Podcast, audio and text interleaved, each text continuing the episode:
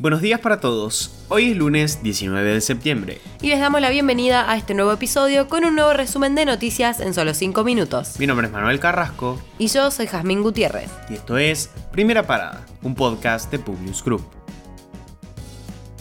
Nacionales.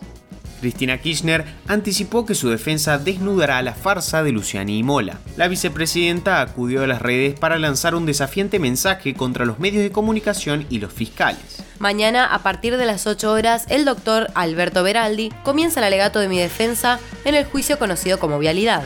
Escucha atentamente cómo desnuda la farsa guionada de los fiscales Luciani y Mola. ¿Lo transmitirá Clarín y La Nación? Escribió Cristina en Twitter. Aníbal Fernández confirmó que la justicia federal investiga el probable financiamiento del ataque fallido contra la vicepresidenta. Es imperioso seguir la ruta del dinero. Es imperioso saber quién financió el intento de asesinato, aseguró el ministro de Seguridad de la Nación. En los celulares secuestrados a los principales implicados del ataque a CFK se encontraron aplicaciones que permiten pagar y recibir dinero a través de cuentas bancarias. Esas aplicaciones permiten seguir la ruta del dinero, un método de investigación clave para determinar cómo fue financiado el intento de asesinato. En este contexto, la jueza federal María Eugenia Capuchetti solicitó que se levante el secreto bancario sobre las cuentas que manejaban los implicados Brenda Uliarte y Fernando Sabac Montiel, y lo consiguió. Alberto Fernández llegó por primera vez a Nueva York para participar de la Asamblea General de las Naciones Unidas, que ya sufre inéditas complicaciones en su rutina diplomática por la impresionante convocatoria de líderes mundiales al funeral organizado en Londres para la reina Isabel II el presidente no tuvo posibilidades de diseñar una extensa agenda de reuniones bilaterales por la ausencia de los jefes de Estado que comenzaron a llegar ayer a la capital del ex imperio británico. A pesar de esto, Alberto Fernández y Cristalina Georgieva, la directora del FMI, se encontrarán en el consulado argentino para continuar un diálogo político e institucional que inició hace dos años y medio en Roma. El presidente cree que el FMI debería multiplicar su ayuda financiera a los estados pobres y a los países de ingresos medios, una agenda que es compartida por Georgieva y resistida por los miembros más poderosos del organismo multilateral creado en Bretton Woods. Internacionales. Carlos III recibió este domingo en el Palacio de Buckingham al presidente estadounidense Joe Biden y otros líderes llegados a Londres para el funeral de la reina Isabel II. Mientras la multitud esperaba por el velatorio, muchos británicos se emocionaron al ver que el cielo de la tarde se iluminó con un arco iris.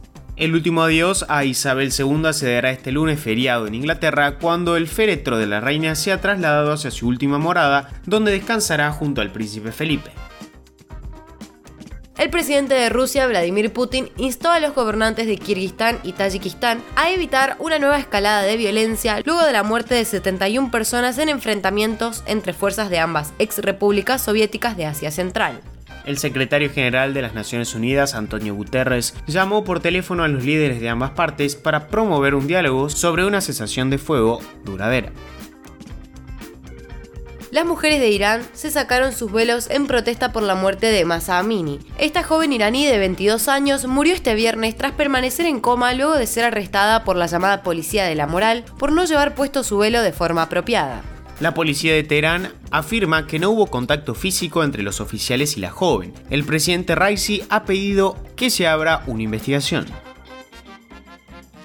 la Comisión Europea propuso suspender el desembolso de fondos europeos por 7.500 millones de euros a Hungría por vulnerar el Estado de Derecho. Bruselas decidió dar este paso a la espera de que el gobierno húngaro implemente las reformas prometidas para resolver las deficiencias que detectaron las autoridades comunitarias en materia de lucha contra la corrupción y fraude en los procedimientos de contratación pública más de 8 millones de evacuados en Japón por la llegada de un tifón sin precedentes. Las autoridades japonesas emitieron una alerta de nivel 5, que es la más alta para desastres naturales. El rover Perseverance de la NASA halló rocas que contienen moléculas orgánicas en Marte y que según los expertos podrían ser una posible forma de vida. Las muestras contienen carbono, hidrógeno y oxígeno, y son las primeras rocas marcianas ricas en moléculas orgánicas. Aún no se trata de una prueba de que la vida existió un día sobre el planeta rojo, pero es la mejor posibilidad hasta ahora de poder un día llegar a detectar con certeza una posible vida microbiana antigua. con esto los despedimos por hoy. Gracias por escucharnos. Te pedimos que compartas nuestro podcast a tus amigos para que podamos seguir creciendo y llevándote las noticias. Envíanos tus comentarios o sugerencias en nuestro Instagram, public-group. Los esperamos mañana en el próximo episodio de Primera Parada. Que tengan un muy buen día.